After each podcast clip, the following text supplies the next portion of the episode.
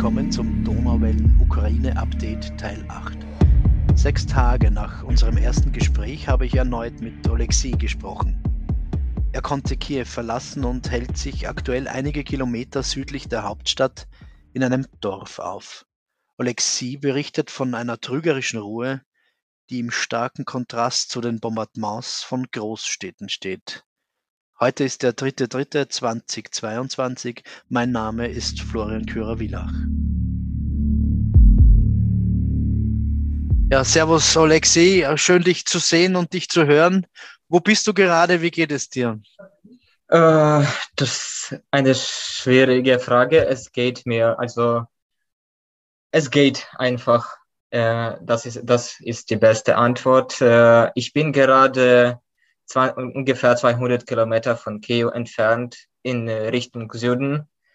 Ich bin auch ziemlich sicher, äh, würde ich sagen. Und äh, wir sind dann an denselben Tag, als wir gesprochen haben, äh, aus Kiew gefahren. Wir haben das aber mit dem Bus gemacht. Und äh, ja, dies, die Situation hat sich damals nicht so viel geändert. Es gab äh, genauso viele Autos äh, äh, auf der Straße. Die Staus waren kilometerlang. Das äh, normalerweise so eine Reise äh, würde uns äh, dann ungefähr zwei Stunden nehmen, aber hat in diesem Fall aber mehr als fünf Stunden gedauert. Und äh, ja, wir sind dann auch äh, sicher gekommen. Ich freue mich, dass ich jetzt hier bin. Mhm. Das heißt, die, ähm, ihr konntet dann doch noch raus aus Kiew. Es war schwierig, aber machbar. Und jetzt im Süden von Kiew, wie schaut da die Lage aus? Wie, wie, wie ist da die Situation? Ist der Konvoi in der Nähe, von dem die Rede ist? Äh, die Situation hier ist ziemlich ruhig. Das ist, das ist eine kleine Stadt. Und äh, es gibt keine Bodenkämpfe hier, keine, keine Truppen, keine Konvois. Den Fliegelalarm kann man ein paar Mal pro Tag äh, und insbesondere während der Nacht hören. Aber das ist so in der ganzen Ukraine. Und äh, ja, wir haben auch die ersten Nachte, Nächte fast nicht ge, äh, geschlafen und die ganze Zeit im Keller verbracht ja, das ist jetzt schon, klingt auch verrückt, aber wir sind schon an, an solche ständige äh, Fliegeralarme gewohnt. Und äh, jetzt, äh, ja, im Keller ist es sehr kalt, äh, während der Nacht äh, zu bleiben. Wir, wir bleiben jetzt auch äh, im, vor allem, also meistens im Haus. Äh, wir haben das einfach, äh, die Situation betrachtet und äh, äh, bleiben in so, in so einem Raum wo es keine Fenster gibt äh, und äh, wenn wir so einen Fliegeralarm hören. Mhm. Also ein gewisser Pragmatismus. Ja, also das äh, ist äh, nach, der, nach, der, nach der ersten Nacht sind äh, einige Leute, die mit mir jetzt äh, in dem Haus sind, sind verkältet und das ist auch nicht gut in der Situation noch mhm. nicht ja also fit zu sein. Ja. Was hört man aus den anderen Landesteilen? Ich nehme an, du hast auch noch mit Kiew Kontakt.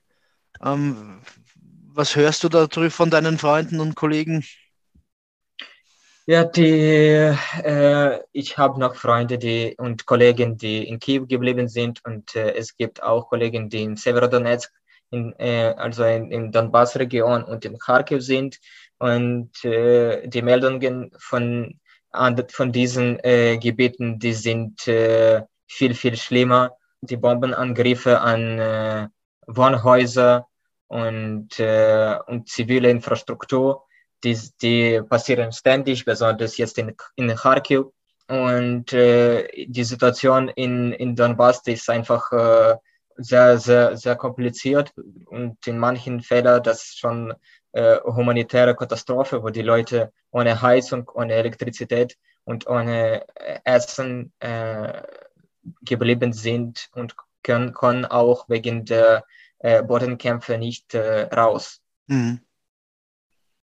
Was erwartet ihr jetzt in den kommenden Tagen? Wie bereitet ihr euch vor? Ähm, was hast du für Pläne? Willst du im Süden bleiben?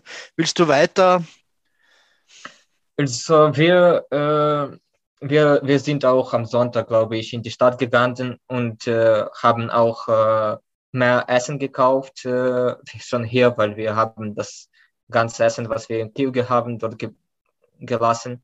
Wir bleiben noch äh, mindestens für ein paar Tage hier. Wir mhm. werden dann abwarten und äh, sehen, wie die Situation äh, sich entwickelt es gibt äh, die Möglichkeit, jetzt zurück äh, nach Kiew zu fahren und dann mit, äh, mit dem Zug äh, Richtung äh, Westen fahr, äh, fahren. Aber ja, das ist, da gibt da gibt's auch ein gewisses Risiko. Ja, natürlich. Das heißt, die Stadt ist an sich noch nicht völlig umzingelt, aber es empfiehlt sich natürlich überhaupt nicht, jetzt in diese Richtung sich zu bewegen. Ja, sieht so aus. Also ich, ich habe einen Kollegen, der der, der, ist, der ist aus Spanien und der wohnt äh, in Brovare. Also das ist ein, eine kleinere Stadt neben Kiew. Und äh, sie haben auch versucht, äh, mit dem Auto die, die, die, die, Region zu verlassen und, und sie haben das auch äh, geschafft, mhm. äh, Richtung Westen zu fahren. Also es gibt Möglichkeiten, das zu machen. Äh, natürlich gibt es auch ein gewisses Risiko. Ja, natürlich. Ich stelle diese Frage immer, aber ich werde sie weiterstellen. Was kann man tun? Was erwartet ihr jetzt vom Westen? Wie kann man helfen?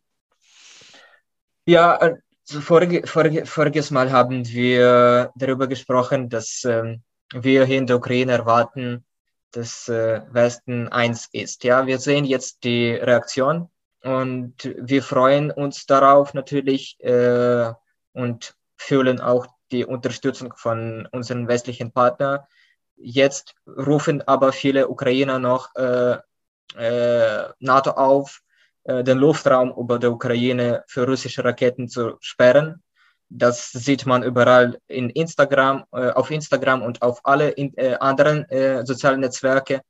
ich glaube, das jetzt ist eine der wichtigsten Sachen, was jetzt getan, getan werden kann, weil wir sehen, dass die Bombenangriffe, die werden immer intensiver und äh, jetzt äh, die Rede geht überhaupt nicht von äh, Militäranlagen oder ähnliches. Die, die, also ich glaube, in Deutschland hat, äh, hat man auch mitbekommen, dass äh, die Wohnhäuser, die werden ständig bombardiert, besonders äh, in Kiew, Sume und Kharkiv. Ja, ja. Das kriegt man mit. Wir wissen das, dass die zivilen Ziele immer mehr werden. Ja. Alexei, haben wir noch ein Thema ausgelassen? Willst du uns noch etwas mitteilen? Das ist jetzt schwer zu sagen. Ich habe ich hab Bekannten in Russland und äh, die sagen, es gibt jetzt für sie auch keinen Ausweg aus dieser Situation. Ich rufe auch zu meinen Freunden, zu äh, ukrainischen Freunden im Ausland, zu russischen Freunden im Ausland, dass die sollen jetzt ihren Position zeigen. Putin soll sehen, dass auch russischer Volk gegen der, gegen das, der, der, der, den Krieg in der Ukraine ist. Und äh, wir, wir wollen, dass, dass es möglichst schnell sich ändert, äh, ändert und endet. Ähm, wir, wir, sehen noch keine Reaktion von Putin, auch, auch auf alle Sanktionen. Äh, ich, kann, ich kann auch nicht sagen, ich bin also kein Politiker oder ich, ich, ich verstehe auch nicht so gut die alle politische Zusammenhänge und auch die politische also Aktivitäten, die noch äh, äh, bereit sind was, was kann ich, ich, ich weiß auch gar nicht, was also zum Beispiel diplomatisch gemacht werden kann. Aber äh, hier in der Ukraine wollen wir, dass der Krieg möglichst schnell sich endet. Ja, das glaube ich.